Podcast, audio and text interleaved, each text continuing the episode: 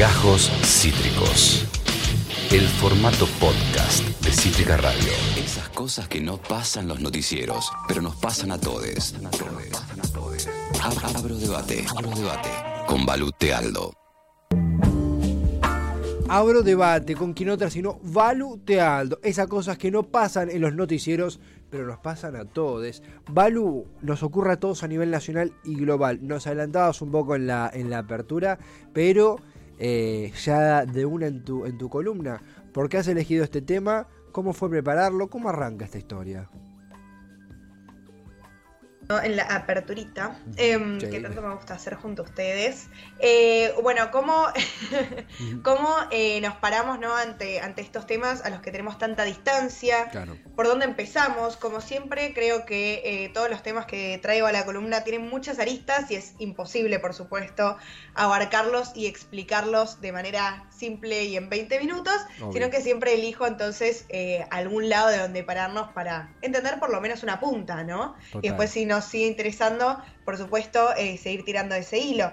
Y entonces hoy vamos a tratar justamente el caso de, esta joven eh, iraní que fue agredida por la policía de la moral por usar mal eh, su velo y preguntarnos entonces, ¿qué tenemos que hacer ante estos conflictos? ¿No? Digo, o cómo comprendemos estos conflictos que son tan lejanos a nuestra realidad, cómo nos paramos, en dónde y por qué.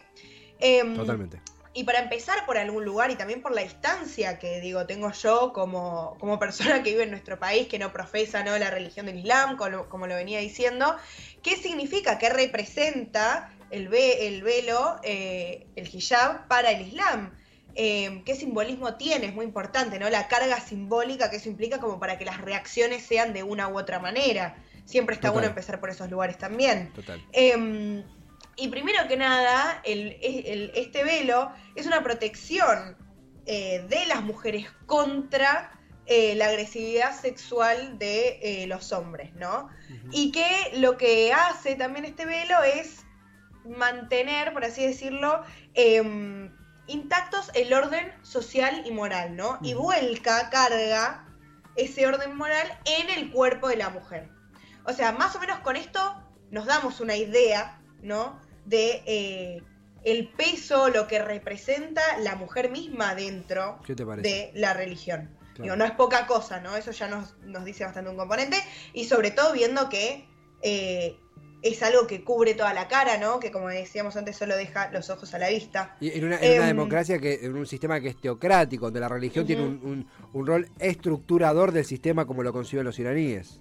Claro, claro, exactamente. Y entonces, ¿qué implica justamente no usarlo, ¿no? O faltar el respeto este, a este símbolo. Eh, es básicamente traición a la familia, a la tribu, a la patria y directamente también al Islam, ¿no? O sea, es muy fuerte la carga que tiene.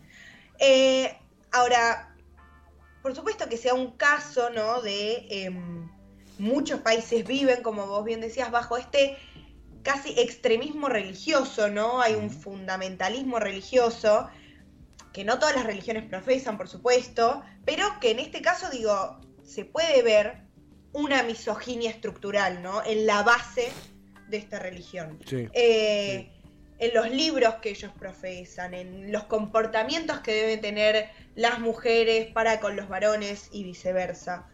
Eh, entonces, nos estamos metiendo en un debate complejo, donde aclaro una y otra vez, la respuesta no va a ser simple, ¿no? Porque ante problemas complejos las respuestas van a ser múltiples y complejas, por supuesto.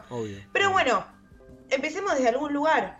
Y digo, como lo había comentado en la columna anterior, hace varias columnas anteriores, tenemos por un lado este comportamiento paternalista por parte de Occidente, ¿no? Donde parece que nosotros tenemos una lista de todo lo que se debe hacer y de esta manera el mundo triunfa en paz, cuando sabemos que no es así, ¿no? Tenemos un sistema político y económico eh, que cada vez genera más pobreza, ¿no? Que la riqueza está concentrada en cada vez menos personas, o sea, hay muchos problemas ahí y sin embargo lo mostramos como la bandera de la libertad. Em, pero por el otro lado también, y es en lo que hoy nos vamos a centrar un poco más, es en este tema del relativismo cultural. Como en la, en la otra punta de, la paternalización de Occidente hacia Oriente, tenemos el relativismo cultural que es como, ah, bueno, pero cada cultura es como es, entonces hay que dejarlo ahí, ¿no? No nos podemos meter en eso que no sabemos cómo funciona y como, todo, como cada sociedad y cada cultura es distinta y tiene sus propias reglas, y bueno, hay que dejarlo. Es otra cultura, es su cultura Es y hay que respetarla. Es un lavadito de manos, ¿no? Sí, Entonces, sí, sí, tenemos como, como esas dos puntas.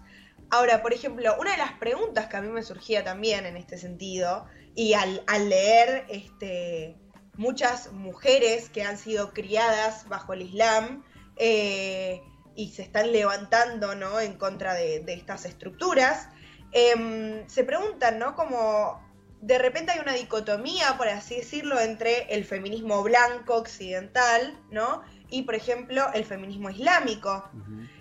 Y en estas dos puntas, de todas formas, se sigue dando como cierta em, instrumentalización de los términos. Es decir, se usa para seguir reproduciendo, ¿no? Estas relaciones de poder tanto de un lado como del otro. O sea, este feminismo blanco, similar a esta paternalización de Occidente, diciendo, no, chicas, ustedes tienen que venir para, para acá, para nuestros países donde sos libre y está todo bien y puedes hacer lo que quieras. Claro. No sabemos que no es real. Claro. Y por el otro lado, también el feminismo islámico reivindicando ¿no? estos símbolos, tal como el hijab, por una cuestión de identidad religiosa, pero borrando casi eh, las opresiones que esto representa para las mujeres. Ujú. Eh, entonces tenemos como un, un tira y afloje bastante complicado ahí. Casi como que el tema de hablar del velo, ¿no? O sea, justamente esta prenda, eh, en- si nos paramos, ¿no? Desde el punto de vista de los relativistas culturales, que hay muchísimos, digo, muchos académicos pertenecen a esa corriente, no es algo eh, acabado, ¿no? No es un tema cerrado, sino al contrario. Total. Eh, parece que casi hay que tratar diferente a este tema, ¿no? O a estos países que viven bajo eh, las religiones islámicas, en nombre justamente de este respeto a la diversidad cultural. Pero lo que yo quiero hacer, ojo, es como. O sea, ¿qué estamos haciendo, no? Cuando nos paramos ahí, digo. ¿Qué estamos borrando? ¿A qué le estamos prestando atención? Y- y ¿A qué- Balu, ¿Qué estamos dejando de lado? Además, estás, esto de ese relativismo y ese, ese apoyo a una visión, entendiblemente, por ahí uno dice más comprensiva o de golpe entender las motivaciones, todo eso suele, suele ponerse bajo tela de juicio, bajo la tormenta, cuando ocurre un caso extremo, cuando ocurre un caso de, de- de- de violencia, cuando ocurre un caso de eh, que a un gobierno, o cuando o- ocurre un caso como el de, el de Maya Mini, eh, con, con esta muerte y todas estas movilizaciones que justamente embujan en, en- en el enojo colectivo a una resignificación del rol femenino en Irán, eh, con Total, toda la violencia total. que eso acarrea, ¿no? De- con toda la respuesta represiva que eso acarrea. Está claro, totalmente, por eso. Y mm, comprender también en la complejidad de este tema que puede existir eh, una manipulación de estos elementos, ¿no? Eh, en relación a, por ejemplo, con, con el velo, eh, digo, hay muchas mujeres que, que lo reivindican, por supuesto, pero casi que están asumiendo, ¿no? Eh, símbolos patriarcales como distintivos identitarios inocentes, ¿no? En relación a yo me pongo el velo porque el hijab en realidad que es un velo muy particular y que de hecho si uno más o menos este, mm, sigue la historicidad de, del Islam, no estuvo siempre, no apareció siempre, es entre comillas relativamente nuevo y es bastante específico el uso que tiene, que era el que decíamos antes. Entonces, de repente, digo, esto- estos símbolos, ¿no? Que son como, no, bueno, pero es parte de, de- de mi religión y tiene que ser respetada, que en eso estamos completamente de acuerdo. De repente se banalizan, se termina banalizando lo que ellos representan, ¿no? Eh, y casi que eh, forma, por así decirlo, como una ficción, ¿no? De una sociedad este, multicultural armónica, ¿no? Como, ah, vivimos todos en armonía con nuestras distintas religiones y nuestra- nuestras distintas culturas porque el mundo es así. Y en realidad lo que pasa el día a día es otra cosa, ¿no? Digo, estamos hablando, digo, esta columna surge porque hay una chica este, que a partir de una agresión de la policía murió, ¿no? Por no usar un velo de una manera correcta. Sí. La realidad no se condice con este discurso. Acá hay un desfasaje y bastante fuerte. Y hay un destape, Eh, no es que no es que fue un caso aislado, sino que hubo una respuesta feme- de- de- de- del colectivo de, de mujeres, de las mujeres de Claro, Irán al sí, respecto. sí, por supuesto, por supuesto, claro, que encima no se pasó eh, por arriba, ¿no? Totalmente. Sino que tuvo una respuesta. Eh, digo, entonces en, en- en esta ficción, ¿no? Digo, de, de vivimos todos en paz y armonía, obviamos que hay ciertos individuos, en este caso las mujeres específicamente, que viven por debajo, ¿no? Bastantes escalones por debajo de ciertas libertades que los hombres tienen. Mm. Eh, como que casi borramos, ¿no? Como si en un pizarrón dibujáramos líneas con un marcador y nosotros las fuéramos borrando. eh, borráramos esos límites o esas relaciones de poder que se dan en estos casos.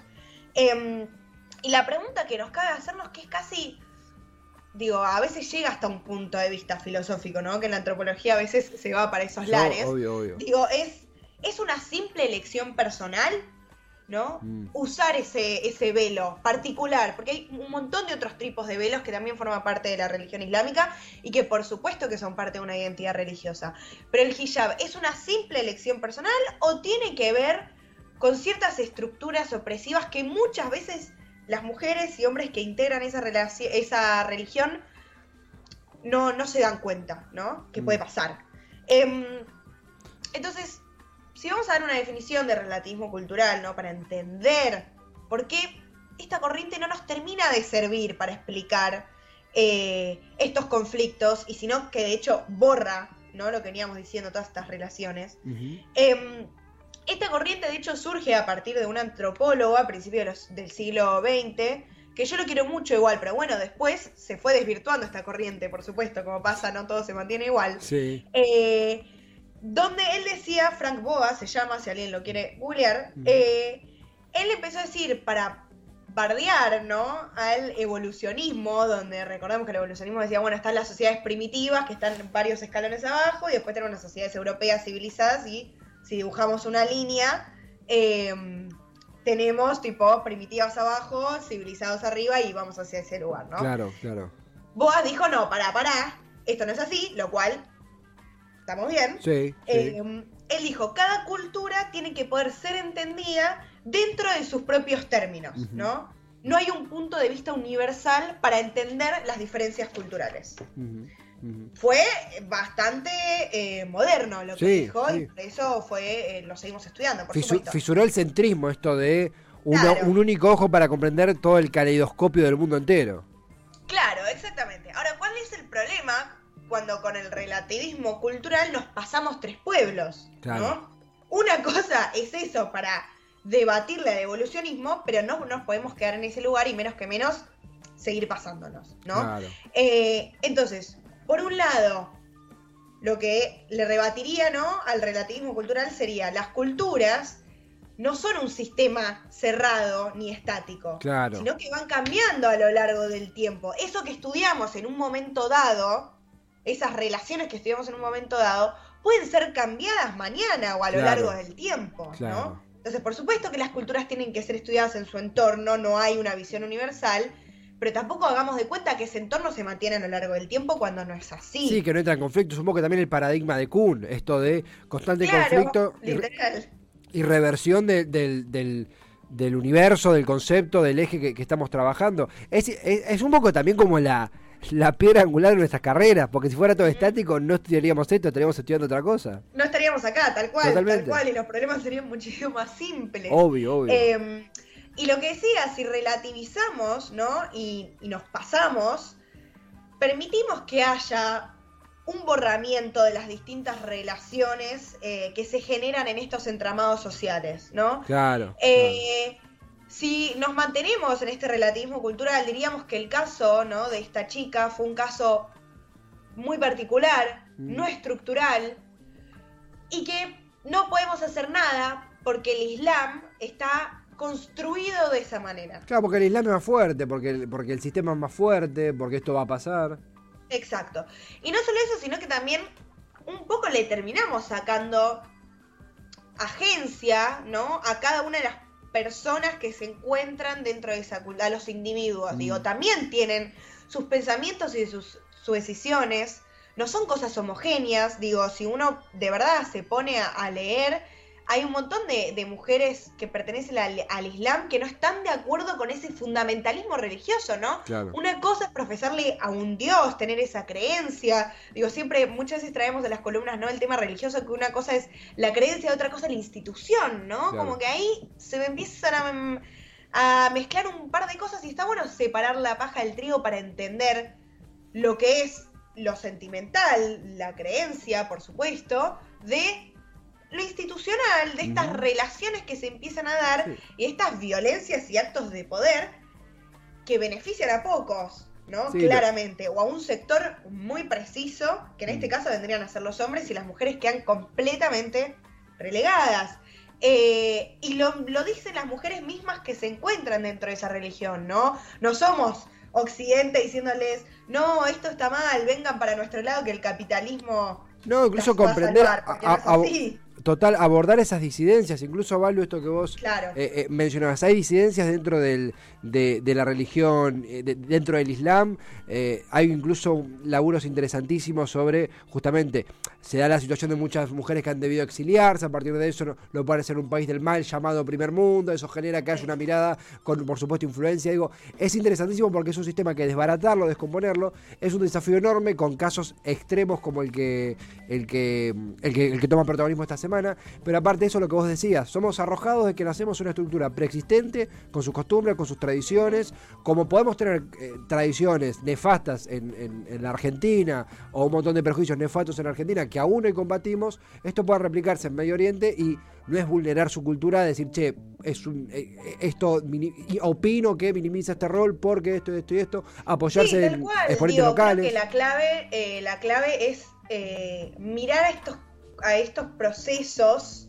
como algo complejo, ¿no? Digo, mm. la palabra proceso es fundamental, nos marca este ángulo de que, de que las cosas cambian y de que pueden ser heterogéneas, ¿no? Esas relaciones, de que hay un tira y afloje, de, hay una disputa de sentidos todo el tiempo. Em, no hay una única manera de profesar una religión, ¿no? Por mm. eso se diferencia muchas veces como eh, las religiones fundamentalistas de los que no lo son, ¿no? Porque tienen como esta característica de opresión tan fuerte que el relativismo, justamente, y vale la redundancia con su palabra, las relativiza, ¿no? Las banaliza, las deja como lo vamos a dejar ahí. Eh, y no podemos intervenir porque no entendemos lo que pasa. Claro. Y no lo vamos a poder entender. Digo, es pararse de otro lugar. Existe un análisis donde, el, donde va a ser más complejo lo que abarquemos, pero vamos a tener que afrontarnos con eso, es así, no podemos evitar el tema, no podemos hacernos los boludos, ¿no? Perdón por el término, poco académico. Eh, no podemos lavarnos las manos, porque si no estas cosas van a seguir pasando. Y no solo en esos países tan externos a nosotros como son los países de Medio Oriente, sino a nosotros mismos también, ¿no? Si relativizamos absolutamente todo lo que nos pasa, si no lo ponemos en un contexto ni complejizamos, ni nos preguntamos por qué. Totalmente, totalmente. Al calor de los acontecimientos que tuvieron como protagonista el brutal asesinato de Maya Amini a mano de fuerzas del orden, de la llamada eh, eh, Fuerza Coercitiva de la Moral, Policía de la Moral iraní, Balu, este, este desafío es lindo porque pensaba como para todo el mundo, nosotros juntos somos gente de las eh, ciencias sociales, eh, nos da, incluso también de tu área, está como una, una, una, beta, por supuesto, en las ciencias naturales, por supuesto, pero realmente nos da un envión para salir un poco de, la comodidad del, che, bueno, esto pasó lejos, es su cultura, y es complejo, y es preexistente, y realmente pensar cómo lo abordamos con debates vos lo dijiste, complejos, súper intensos, debates donde vamos a incomodarnos y equivocarnos un montón de veces porque hay una distancia, hay una falta de conocimiento que vamos a ir eh, compensando. Pero es interesante tener, el, puntapié, por lo menos, para, para, iniciar esa misión. Y esta columna ha sido eso. Ha oficiado de revitalizador de las, de las ciencias sociales una vez más. No, posta, pues. Muchas gracias, qué halago. Y también creo que pasa mucho de em, que hay que vivir, ¿no? Con esta sensación de que nos vamos con más preguntas que respuestas. Porque es así. Eh, digo, una de las preguntas es, bueno, ¿y, qué hacemos con estas situaciones? ¿Cómo intervenimos desde nuestro lugar, desde nuestras diferencias? ¿Cómo nos paramos? Y yo por lo menos vengo a mostrar un puntapié de eso, ¿no? Como no pararse en estos extremos, ¿no? Ni esta paternalización de Occidente hacia Medio Oriente, ni este relativismo cultural de prácticamente lavarse las manos. Hay puntos medios, hay grises que son complejos, que son incómodos, que hay que preguntarnos para encontrar respuestas y volver a preguntarnos. Total. Eh, y me parece que es por ahí el camino, por lo menos es por ahí. Hacemos nuestro aporte desde este gran medio de comunicación y después cada uno con lo que puede, por supuesto. Balu, siempre es un placer inmenso conectar, sea presencial, sea por Zoom, pero realmente tener este espacio para eh, tantear y repensar el rol de uno en las ciencias sociales y en la sociedad y en las curiosidades en sí es un golazo. Eh, sabemos que sigue la jornada educativa, académica, así que te dejamos un abrazote a tomarse un cafecito y a seguir la jornada.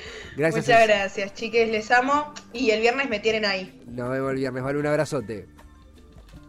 Balu Tealdo, ¿con qué? Con su abro debate, como siempre, como cada viernes, multiplicando preguntas incógnitas, dando respuestas, por supuesto, también, pero sobre todo, dándonos Esto mucho fue Gajos Cítricos. Encontrá los contenidos de Cítrica Radio en formato podcast en Spotify, YouTube o en nuestra página web.